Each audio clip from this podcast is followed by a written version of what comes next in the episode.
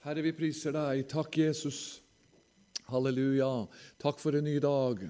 Takk for en ny velsignelse, Herre.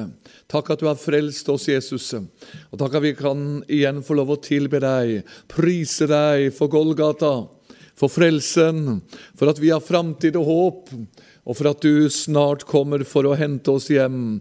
Takk, Jesus, at du, Herre, har gitt oss mål midt i en mørk verden. Så er det lys, Herre, for oss som er frelst. Vi skal snart hjem. Vi skal se deg som du er. Men Herre, ennå en tid. Om du drøyer med å komme, så ønsker vi at det er enda noen som skal bli med. Der er lengtende sjeler, bønnebarn, utslåtte, frafalne. Ja, mennesker i høy og lav rang som evigheten er lagt ned i. Takk at vi skal være lyset som bringer dem til deg. Halleluja. Takk at du har velsignet oss denne helgen, og du gjør det også i denne formiddagsstunden. Vi kjenner du allerede har gjort det. Ta hånd om meg, du ser min tilkortkommenhet og fattigdom og nervøsitet. Men Herre, i deg er min styrke, under ditt blod og i ditt ord. Halleluja, sier jeg frimodig i Jesu navn. Og du velsigner til ånd, sjel og legem. Amen. Takk og lov. Ja, Guds fred igjen. Godt å være på møte igjen.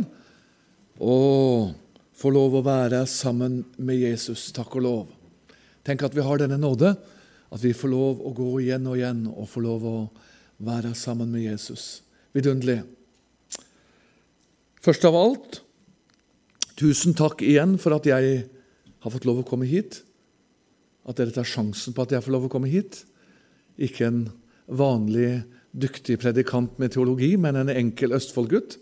Men har Guds ord og det kall Jesus har gitt meg. Og vi har kjent Jesus har velsigna oss.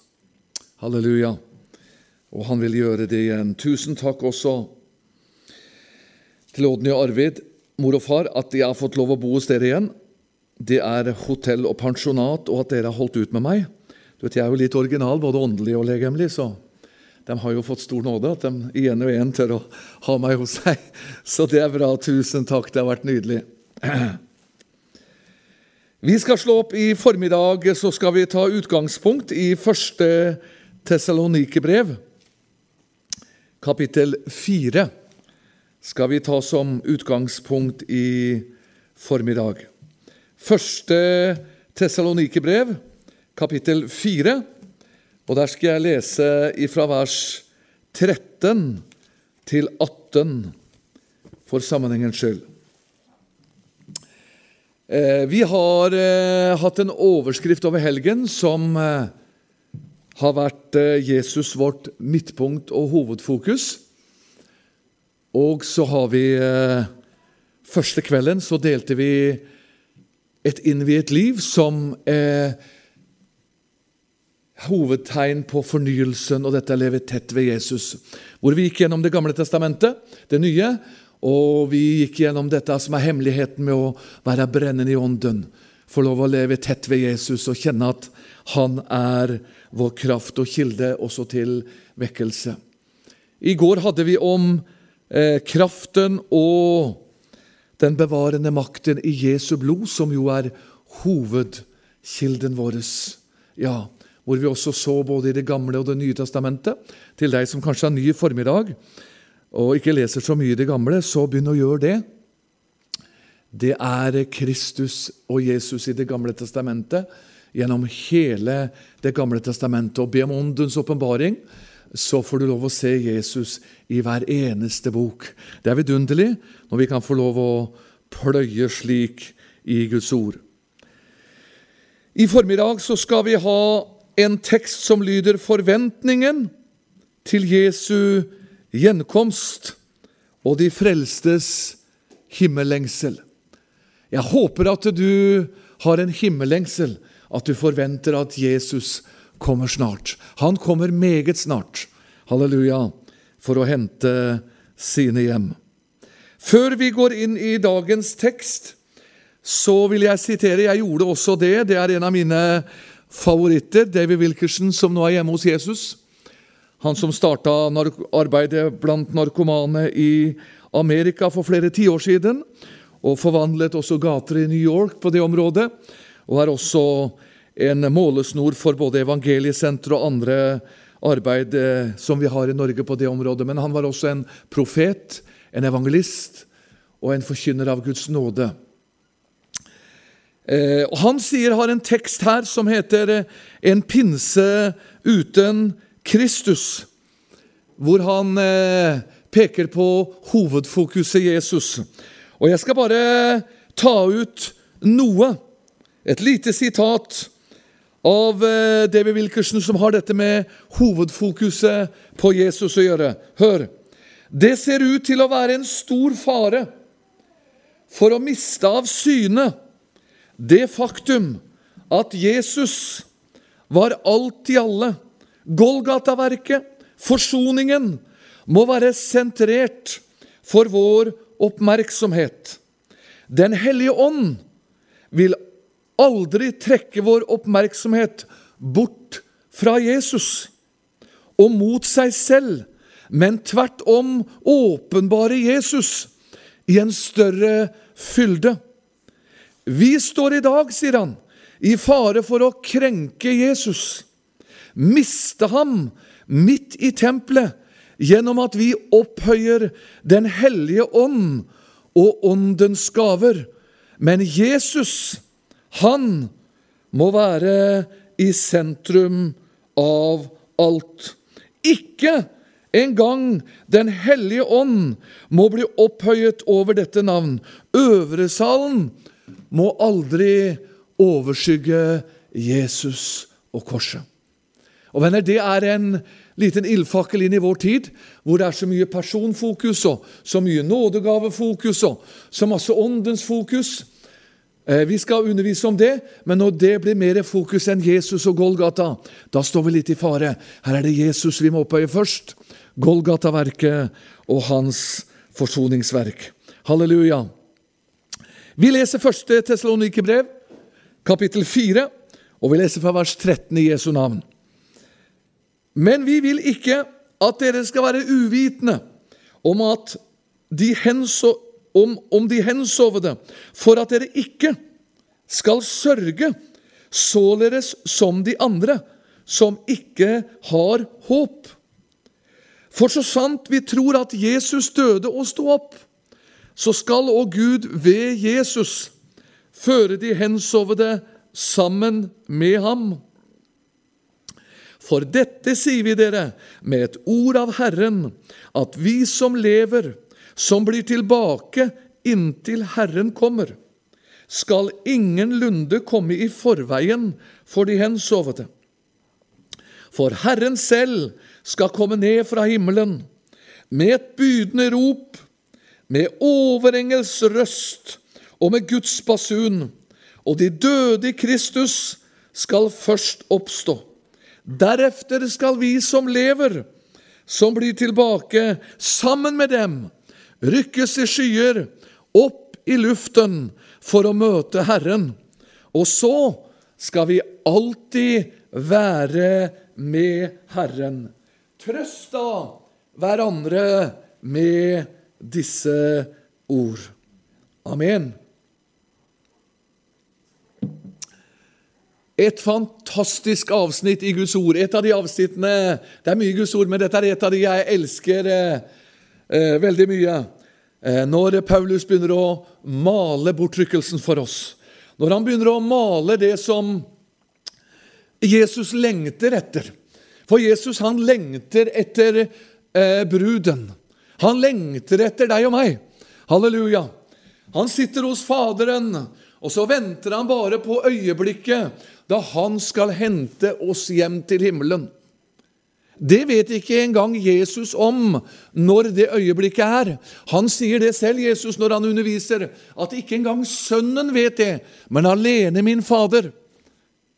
Men jeg tror at Jesus sier, 'Nå, Gud Fader, nå holder jeg snart ikke ut lenger. Nå må jeg ned. Nå må jeg hente bruden min snart. Halleluja! Ja, det er jo sånn, ikke sant? Når det er ekteskap og, og, og mann og kvinne skal gifte seg. Jeg håper det ikke det er sånn, og det var sånn med deg at uff a meg, det blir grusomt, det her, du. Dette blir Åh! Dette her Nei, dette orker jeg ikke. Er det sånn? Nei. Du kan ikke vente Det er en sånn begeistring. Er du med? Har du begeistring for Jesus? Venter du på at Jesus snart kommer? du? Snart skal jeg reise hjem. Snart skal jeg forlate denne fordervede jord. Og så rykkes jeg opp til himmelen. Og snart så kommer du. Meget snart. Halleluja. Og så skal vi ikke gjøre som mange gjør på forskjellige områder i Guds menighet. Slå hverandre i hjel med disse ord. Nei, vi skal trøste hverandre med disse ord. Han kommer snart. Er du rede? Har du blod over ditt liv? Er du bestenket med Golgata? Når han kommer, som jeg har vært inne på i noen setninger, så kommer han ikke hente kirkesamfunn. Han kommer ikke hente menigheter. Han kommer heller ikke for å hente deg fordi du har vært så flink og dyktig. Han kommer for å hente personlige individer som er rensa i Jesu dyrebare blod. Da spør han ikke hvor du står, da spør han ikke hva du har gjort og hvem du tilhører, men da ser han etter blodet, som vi var inne på i går. Han ser etter et blodbestenket hjerte. Lengter du? Halleluja. Vi lengter hjem til Jesus.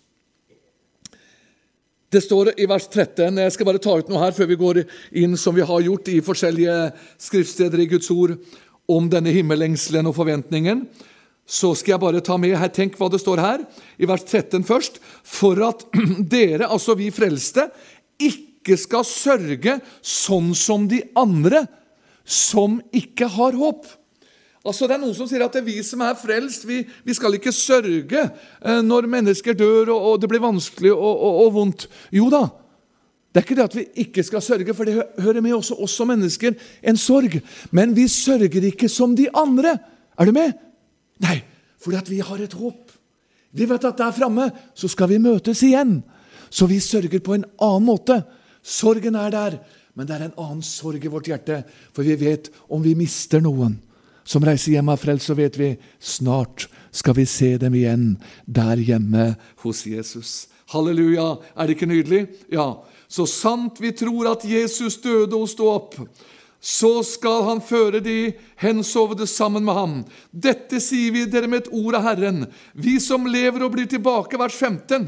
Inntil Herren kommer, skal ingenlunde komme i forveien for de hensovede. De hensovede, hvem er det? Det er de døde i Kristus. Vers 16. Herren selv skal komme ned fra himmelen med et bydende rop, med overengels røst og med Guds basun. Og så kommer det. De døde i Kristus skal først oppstå. Altså, dette skjer, det øyeblikket her, det skjer fortere enn øyelokket vårt kan blunke. Så står de døde i Kristus opp. Altså helt fra Adams første tid inntil det øyeblikket han kommer, så skal alle de som trodde på ham, også i den gamle pakt, som så frem, som det står i Hebrebrevet, til det som skulle komme, de skal i et nu oppstå. Halleluja! I et øyeblikk. Og så overkledes vi, vi skal inn på det litt senere, med et nytt herlighetslegeme. Halleluja! For denne gamle kjøtthytta her og legemet vårt, det tåler ikke himmelferden, for da brenner det opp før vi kommer halvveis. Men vi overkledes med et nytt herlighetslegeme. Er det ikke skjønt? Og jeg kjenner det stiger. Jeg stiger nesten allerede opp. Halleluja! Og så møter vi ham i lufthimmelen. Halleluja! Og så skal vi reise hjem til evig fest og evig party. Skal du på party? Skal du på fest? Ja, jeg skal det. Og du må ikke si party, det er litt sånn farlig uttrykk. det. Nei, vi skal på party! Vi skal på fest! Vi skal få lov å se Jesus akkurat som han er. Halleluja! Lengter du? Har du lengsel? Ja, snart skal vi hjem, og så skal vi møte Jesus som han er. Opp i luften for å møte med Herren, og så skal vi i en par-tre tiår Nei, vi skal alltid være sammen med Jesus. Evig tid. Alltid være sammen med ham. Trøste hverandre med disse ord. Hør, vi skal ikke gå inn på det jeg skal, skal si nå. Men vi venter Jesus i lufthimmelen nå. Vi venter ikke Jesus på Oljeberget. Nei, det er et senere komme. De har satt opp kameraer på Oljeberget, og enkelte, for de skal se når Jesus kommer for å hente oss nå. Jeg holdt på å si, Da må de vente en stund. Ja. Han kommer på Oljeberget, men da skal vi være med på Oljeberget når hans folk jødene er i ferd med å dø ut som folk. Men da kommer han med brudeskaren, de hellige, Og da ånder han på Antikrist og hele hans hær. Men nå, nå kommer han for å hente alle de frelste. Forventer du, lengter du til denne stund? Vi må be om å bli bevart under blodet. Mange venner har blitt liggende etter. Der er mange bønnebarn og mange frafalne. Vi som går mye ute på gater og streder. Det er mange som har stått på talerstolen. Det er mange som har vært på vei fra Jerusalem til Jeriko. De skulle bare ta en kikk. Og så ble det liggende som denne halvdøde som Jesus forteller om. Venner, det er mange som har blitt liggende etter. Må det ikke bli sånn med deg og meg? Må vi i denne tid før Jesus kommer, være som denne barmhjertige samaritan? Vi tar noen turer ned på Jerikos sti, og så går vi ut og så prøver vi å lete opp noen som lengter hjem. Det er masse der ute som lengter hjem, men da må vi være der. Halleluja. Korset og Jesu blod bevarer oss. Og forventningen og himmellengselen, den holder oss våken også. Den gjør at vi er våken. Skal vi se litt på denne himmellengselen, og hva den eh, betyr i enhver situasjon? Jobbs bok. Jobbs bok, ja, Står det om, eh, står det om bortrykkelsen og, og, og, himmelen og dette i Det gamle testamentet? Det står masse om det. Jobb 19. Eh, Jobb var jo en prøvet mann. Og vi som har opplevd at og kommet inn som disiplene gjorde, hvor det stormer i båten, bølgene slår, og vi syns at Jesus han sover litt for lenge. Men hør, han kommer aldri for sent. Jobbs prøvelser var sterke. Han hadde byller fra hodet til tærne som var etsende. Han hadde knust potteskår og satt og skrapte seg. Og det var mange han ønsket seg døden og masse ting. Men så får han se bortrykkelsen.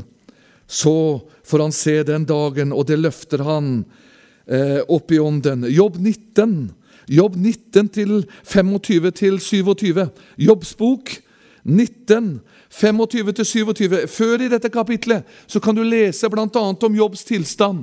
Den var elendig. Men så får han se Kristus. Så får han se bortrykkelsen. Jobb 19, 25. Men jeg vet, jeg, jeg vet min gjenløse lever, og som den siste skal han stå frem på støvet.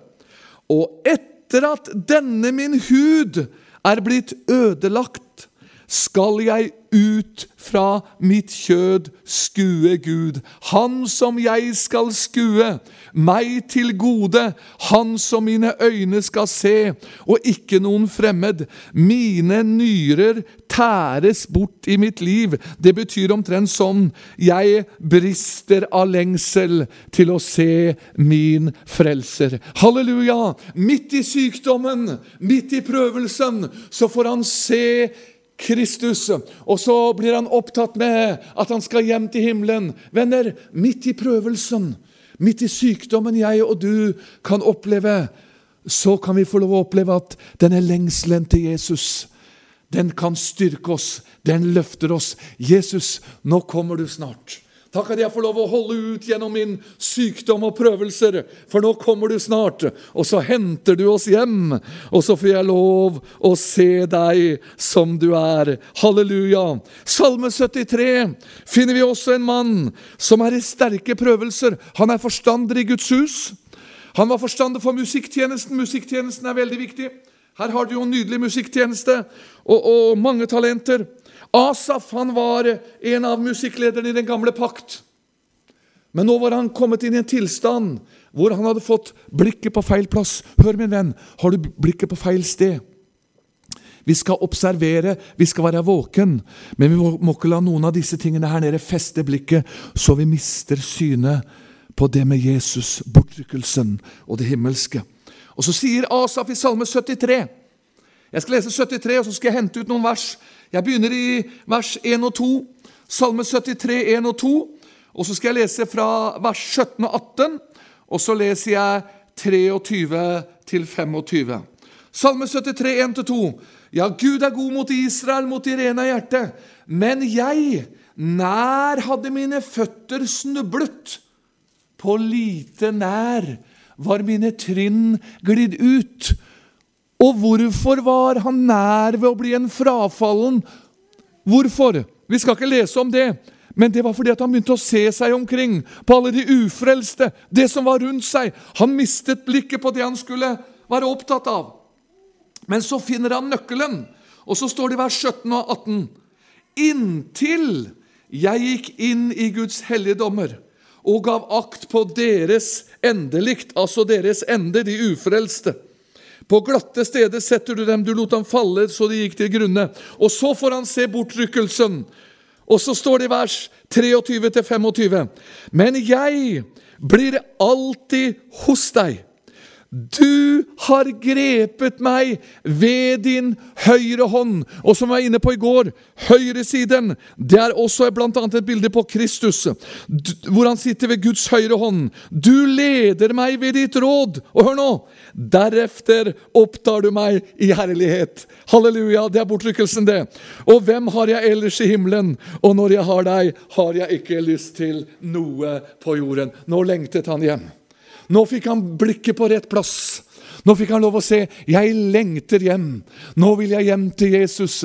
Nå vil jeg møte ham. Venner, Jesus kommer snart. Da jeg var nyfrelst og vokste opp med, med disse kjente veilederne, Gilbrandt og Svartdal og, og Minos og alle de, så var det stadig 'Jesus kommer snart'. Er du rede? Og masse profetiske budskap. Det har blitt mindre og mindre i vår tid. Hvorfor? For vi lever i søvnens tid med de ti jomfruer. De sovnet alle. De sovnet alle. Men de kloke, de hadde olje nok, så de var våken når bruden kom. La oss ha olje på lampa, så vi er våken, så vi kan si som Asav. Halleluja. Du, jeg lengter til du tar meg opp i herlighet, og når jeg har deg, så har jeg ikke lyst til noe på jorden. Vi må bevare forventningen og lengselen gjennom prøvelser og motgang, så vi sier, Jesus, takk at du nå kommer snart og tar meg hjem. Halleluja. Så skal vi hoppe, vi kunne satt med mye i Det gamle testamentet der, men vi skal hoppe inn i det nye til apostlenes gjerninger, kapittel 7. Her ser vi en ung mann en ung mann som eh, fikk lov å oppleve å se Kristus, å se himmelen. Du kjenner beretningen om Stefanus i kapittel 7 i apostlenes gjerninger. Han ble stenet til døde. Men han så opp mot himmelen og bortrykkelsen og evigheten mens han blir stenet. Apostlenes gjerninger 7, fra 55 og ut kapittelet. Apostlenes gjerninger 7,55. Men han var full av Den hellige ånd, og han skuet ufravendt opp mot himmelen. Og han så Guds herlighet. Og så så han Jesus stå ved Guds høyre hånd. Her har du høyre hånd igjen. Og han sa, Nu ser jeg himlene åpne og menneskesønnen stå ved Guds høyre hånd. Da skrek de med høy røst, holdt for sine ører, stormet alle som en inn på ham, og drev ham ut av byen, stenet ham, og vitnene la sine klær av seg ved en ung manns føtter som heter Saulus, og de, og de stenet Stefanus mens han ba og sa, Herre Jesus, ta imot min ånd. Og han falt på kne, ropte med høy røst, Herre, tilregn dem ikke denne synd. Og som han hadde sagt dette, så sov han inn. Venner, denne prøvelsen kan ikke vi fatte, det å bli stenet til døde. Men tenk at midt i denne prøvelsen så hadde han en salighet som kanskje jeg og du aldri vil oppleve når vi leser dette versene. Han bare så Jesus stå ved Guds høyre hånd. Nå satt ikke Jesus, nå sto Jesus. Og så bare så han herligheten, og så bare lengtet han hjem. Halleluja. Bare som en parentes ser du at her er Saulus nevnt som senere ble Paulus. Tenk at han var medskyldig og var med på denne steningen og mordet. Tenk hvilken nåde Jesus har, og hvilken nåde Gud har, som førte Paulus inn som en mektig apostel i Guds menighet etterpå. Ser dere hva nåden gjør, hva blodet gjør? Ja, men så sier Stefanus, Herre, tilregn dem ikke denne synd. Og som han hadde sagt dette, så sov han inn. Tenk, han sov inn mens han så Jesus. Nå kommer jeg, Jesus. La dem stene meg, men nå kommer jeg til deg. Halleluja! Han fikk lov å se himmelens herlighet midt i prøvelsen og midt i vanskeligheten. Så fikk han lov å se dette. Det er viktig for oss også, venner. Når det er prøvsomt og når det er tungt, så har jeg opplevd det. Når jeg begynner å fokusere på Jesus og fokusere på himmelen, så får vi ekstra styrke. Jesus, Takk at jeg skal hjem snart nå. Hjelp meg å holde ut nå. Nå skal jeg snart hjem til deg. La meg holde ut en liten tid. Romerbrevet 8, det er masse herlig om bortrykkelsen og lengselen. Skal vi lese hva eh, menigheten lengter etter, og til og med skaperverket lengter etter eh, bortrykkelsen. Romerbrevet 8, og så leser jeg fra vers 17 til 23. Paulus brev til romerne, kapittel 8, og vers 17 til 23. Hør! Men er vi barn, da er vi også arvinger. Vi er Guds arvinger, og vi er Kristi medarvinger. Så fremt vi lider med ham, for at vi også skal herliggjøres med ham. For jeg holder for at den nærværende tids lidelser ikke er å akte mot den herlighet som åpenbares på oss. For, hør her, for skapningen lenges og stunder etter Guds barns åpenbarelse. Dette er altså bortrykkelsen og Jesu gjenkomst. Skapningen ble jo lagt under forgjengelighet. Ikke godvillig, men etter etter hans vilje, som la den derunder, i håp om at også skapningen skal bli frigjort fra forgjengelighetens trelldom til Guds barns herlige frihet. For vi vet at hele skapningen til sammen sukker og er til sammen i smerte inntil nå. Ja, ikke bare det, men også vi som dog har åndens førstegrøde. Også vi sukker med oss selv. Og så står det 'det vi stunder efter'. Altså det vi lengter etter. Vårt barnekår, vårt legemes forløsning. Halleluja! Ser du, hele skaperverket å, lengter og stunder etter denne dagen hvor Jesus skal komme og hente bruden hjem. Lengter du etter barnekåret ditt? Lengter du etter arven din? Du har fått en arv, skjønner du. Halleluja! En arv i himmelen. Han har lagt igjen et testamente til deg. Hele himmelen er din. Uten penger og uten betaling så kan du få lov å være med i denne blodkjøpte skare som reiser hjem. Og så har vi fått barnekår og barnerett. Halleluja! Lengter du hjem? Det er livsviktig, venner, at vi stunder og lengter etter etter denne frelse. Vi tar noen skriftsteder til. Eh, Filippensebrevet 3 er jo en nydelig skriftsted også.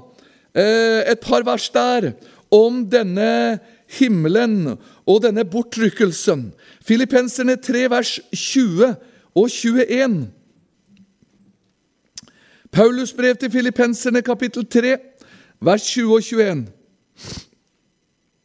Vårt rike er i himlene, og derfra venter vi og den Herre Jesu Kristus som frelser. Han som skal forvandle vårt fornedrelseslegeme, så det blir likt med hans herlighetslegeme, efter den kraft hvormed han òg kan underlegge seg alle ting. Halleluja! Er det ikke nydelig? Ja, Det er helt fantastisk. Vårt rike er i himlene. Ja, Her står det til og med 'himlene'. Det er ikke bare én himmel, som vi var inne på i går. Det er flere himler. Blant annet, som vi sa i går, i den tredje himmel, der er paradis. Og Bibelen beskriver vel, hvis jeg ikke husker feil, seks eller syv himler. For vårt rike er i himmelen, og derfra venter vi den Herre Jesus Kristus som frelser. Venter du Han som frelser? Eller venter du han som dommer? Og bare en parentes nå. Hør, det er mange frelster som sier 'Jeg gruer meg til dommen hjemme hos Gud'. Men hør, da har du misforstått totalt. Jeg og du som frelst, vi skal ikke dømmes når vi kommer hjem. Jeg har en bibelserie og, og, bibelemner om Kristi domstol og lønningsdagen på forskjellige områder. Hør, min venn. Jesus tok vår dom. Du skal ikke dømmes. Jeg skal ikke dømmes. Vi skal lønnes. Ja, Kristi domstol er nevnt en eller to ganger. Men det er en domstol hvor vi skal lønnes, ikke dømmes. De ufrelste, de som ikke har tatt imot Jesus, de som går evig fortapt i et evig helvete, de skal dømmes. Men vi, vi skal lønnes. Halleluja! Vi skal bare få lov å komme frem for domstolen. Og så skal vi få lov å få vår lønn etter det arbeid vi har gjort. Og så er det ikke arbeidet. Vi skal ikke bestreve oss med å få så og så mye i lønningsposen. Nei, vi skal bestreve oss med å holde oss tett ved Jesus, og så får det komme det som vil komme i denne lønningsposen. Mange er så opptatt med lønningsposen, sa Sverre Kornmo. Og de er så misunnelige, sa og de skal ha mye, og de er misunnelige på den og den. Slapp av, sa Sverre Kornmo. Lønningsposen den får du hjemme i himmelen, og den er det Kristus som tar seg av. Halleluja. Venner, vi skal vente Jesus som frelser, og han skal forvandle vårt fornedrelseslegeme, altså det er vårt kjødelige legeme her, med hans herlighetslegeme. Vi skal få et legeme akkurat som Jesus. Ja, og så skal vi bli lik Jesus. Ja, det står også det. Når du kommer til himmelen, så ser du Jesus overalt. Uansett hvor du snur deg, så er det Jesus er overalt. Vi skal bli lik ham. Halleluja! Vi skal se ham. Er det ikke nydelig? Åh, jeg sa som jeg sa i går, jeg kjenner et danseorkester i mitt indre. Tenk at jeg får lov å være med på det her. Tenk at jeg er utvalgt til denne frelse til denne herlighet sammen med Jesus. Gå inn i neste bok. Halvtime, ja. Det er kvarter igjen.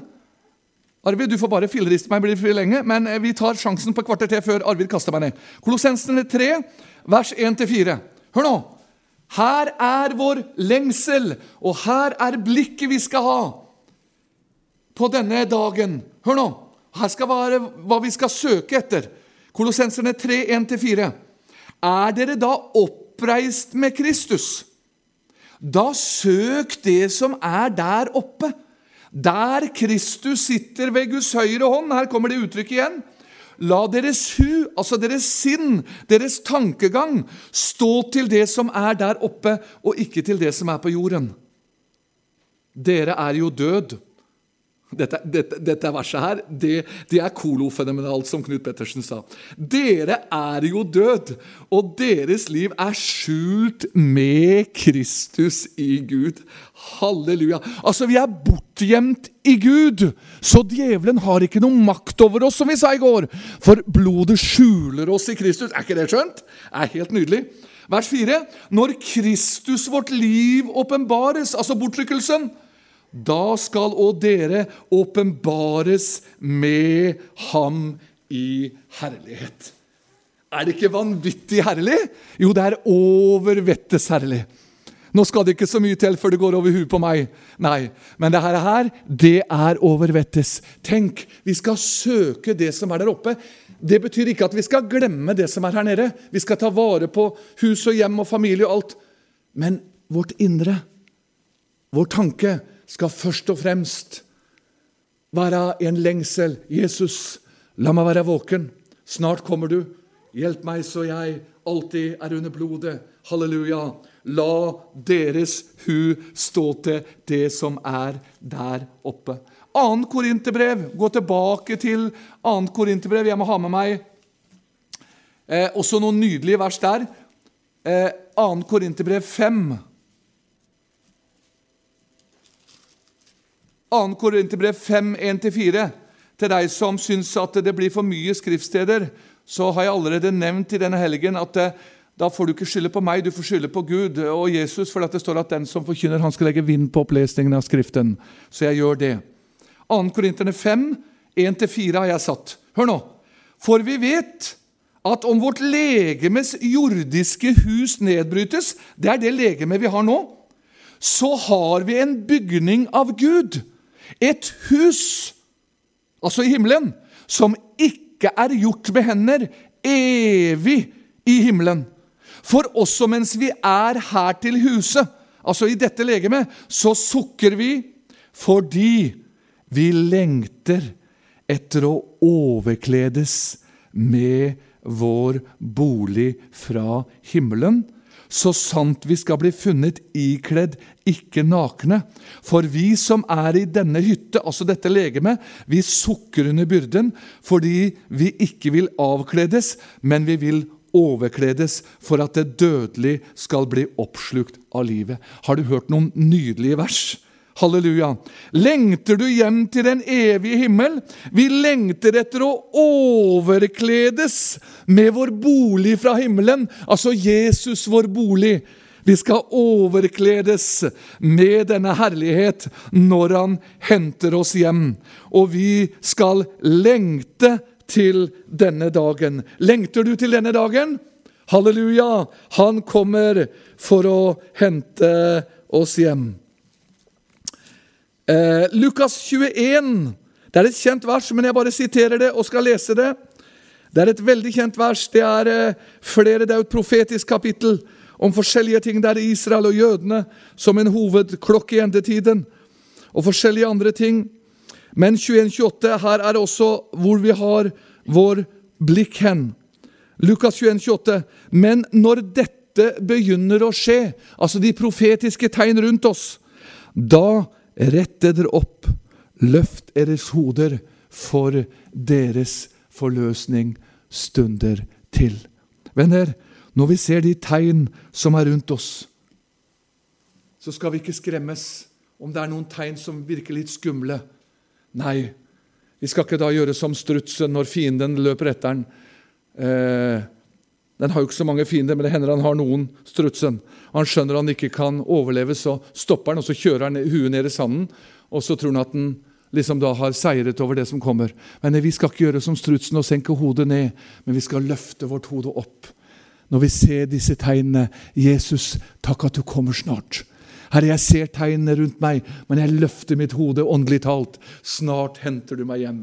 Snart skal jeg rykkes hjem for å se deg akkurat sånn som du er. Halleluja! Eh, jeg skal gå inn i avslutningen nå, men, men jeg skal ha med Første Korinterbrev, kapittel 15. Det kunne vi ha stansa i flere bibeltimer, for det er om bortrykkelsen og hvordan den skal skje. Og, og, og, og, de jordiske legemer og de himmelske legemer og forskjellige ting. For her forklarer Paulus om bortrykkelsen og at vi skal overkledes med et annet legeme. Så skal jeg bare hente ut noe. 1. Korinterne 15, så ser jeg notert vers 5, 35.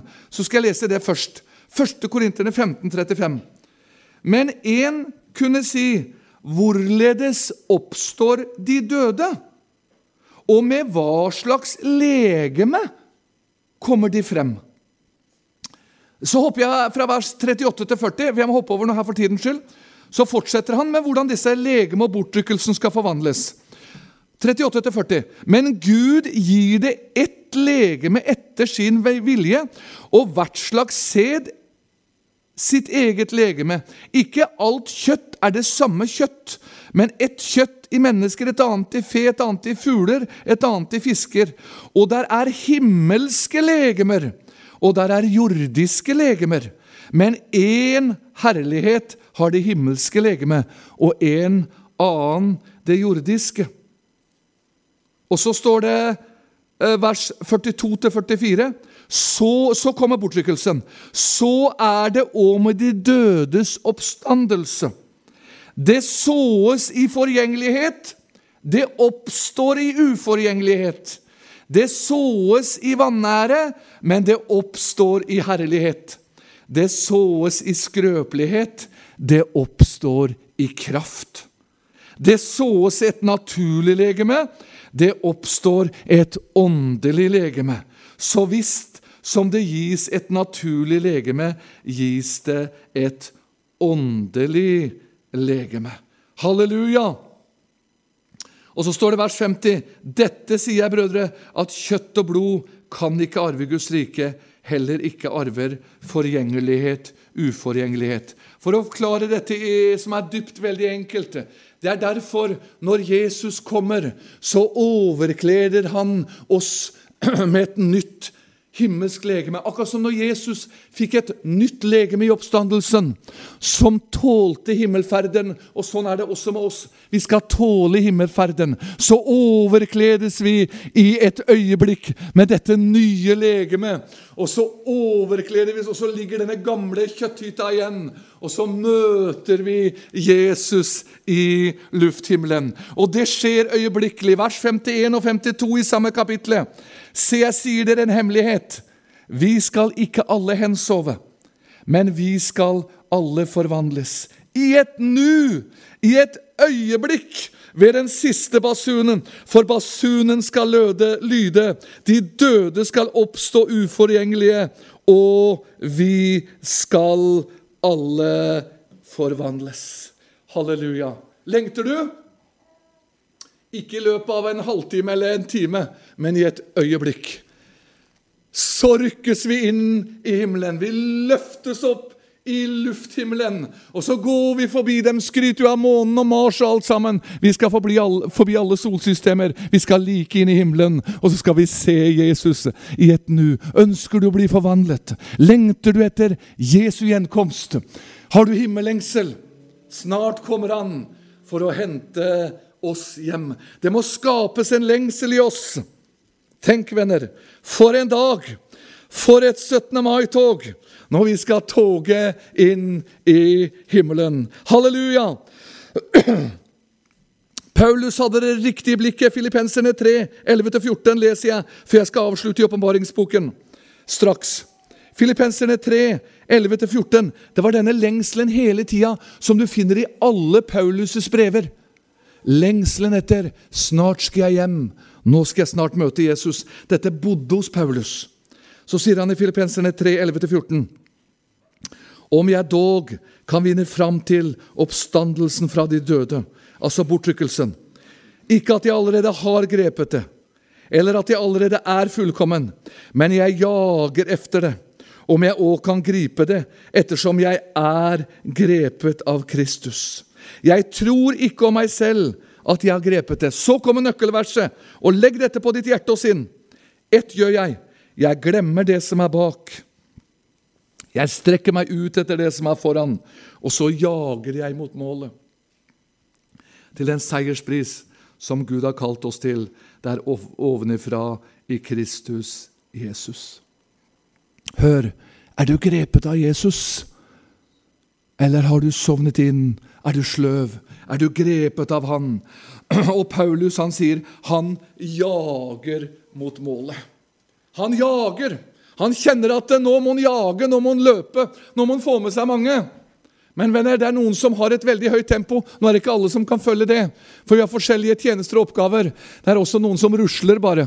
De rusler med Jesus. Om du rusler med Jesus, eller om du går med Jesus eller spaserer med Jesus. Det står at Enok vandret med Gud. Noah vandret med Gud. Om du rusler eller jager, det viktige er du har blikket ditt på Jesus. Snart kommer han. Lengter du hjem? Lengter du hjem til dette party, denne festen hjemme hos Jesus?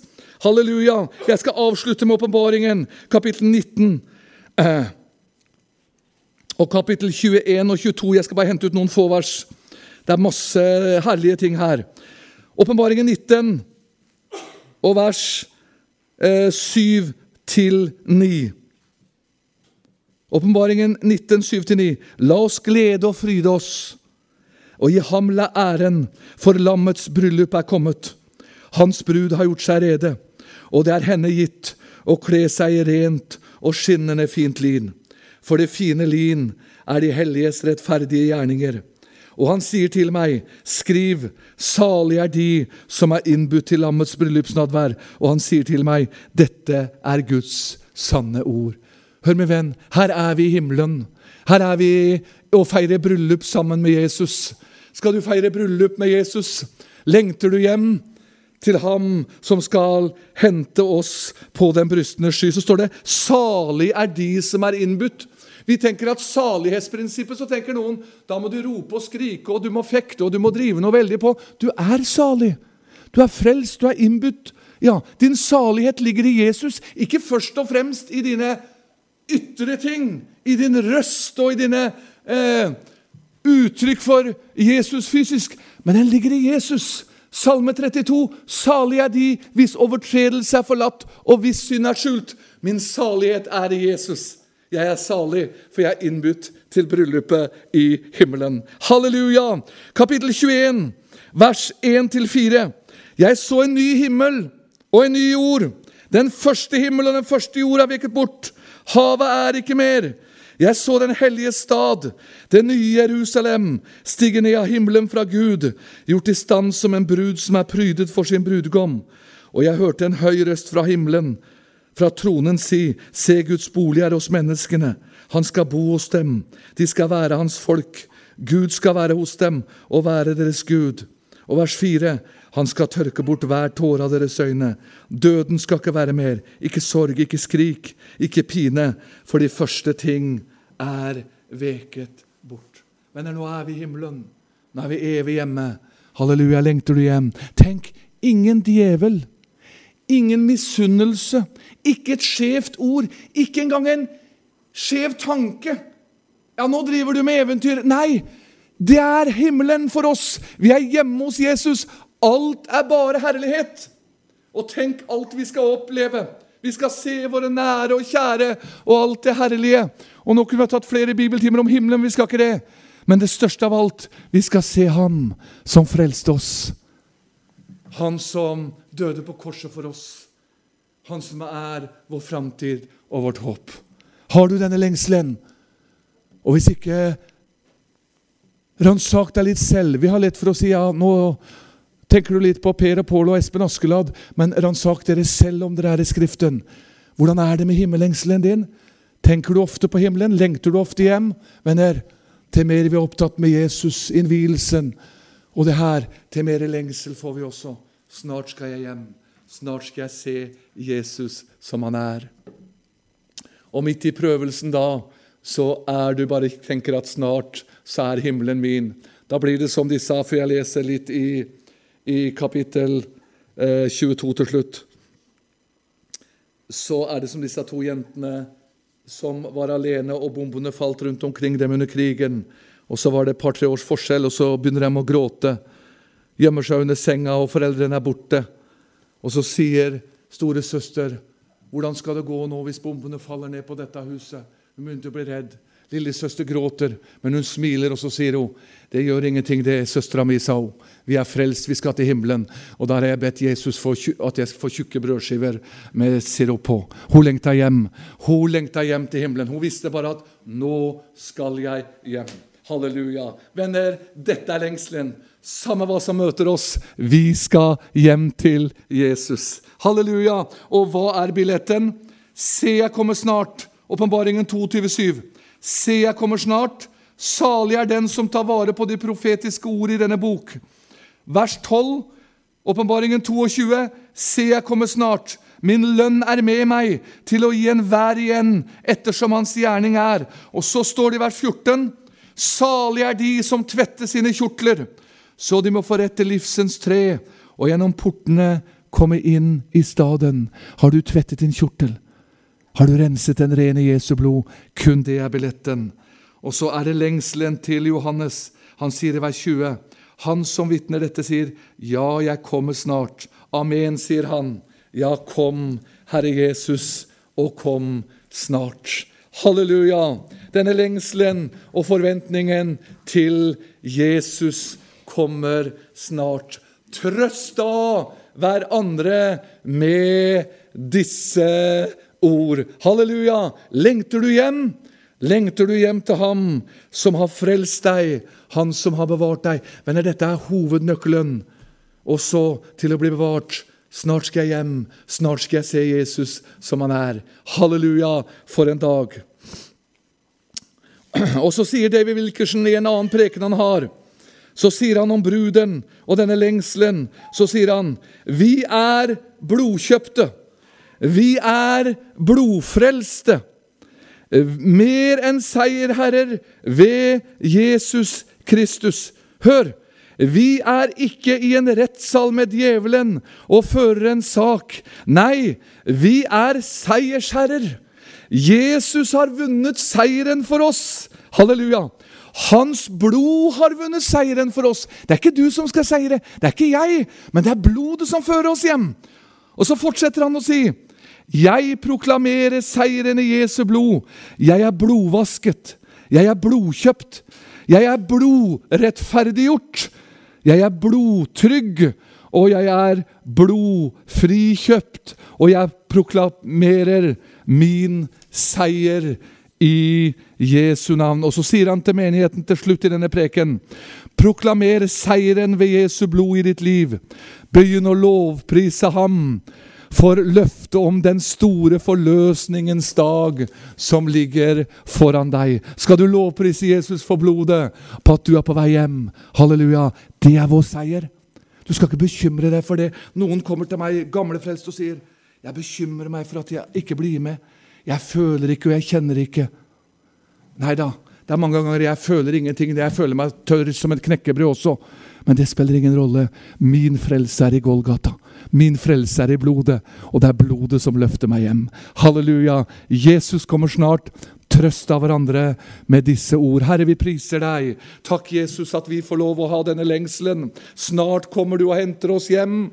Halleluja. Hjelp oss og skap i oss, Herre, enda mer denne lengselen, så ikke vi blir som de dårlige jomfruer. At vi har ikke olje nok, for vi er så opptatt med det som er rundt oss, og det som tar oss her nede, så at oljen ebber ut. Men hjelp oss som de kloke jomfruer, om de sovnet noen øyeblikk, så hadde de olje nok. Og når du kom og hentet, så var dem under blodet. Hjelp oss. Halleluja. Min billett i himmelen, det er å leve under ditt blod. Halleluja. Takk at du kommer snart. Takk at vi reiser hjem snart. Herre, vi priser deg, og vi takker deg i Jesu navn. Amen.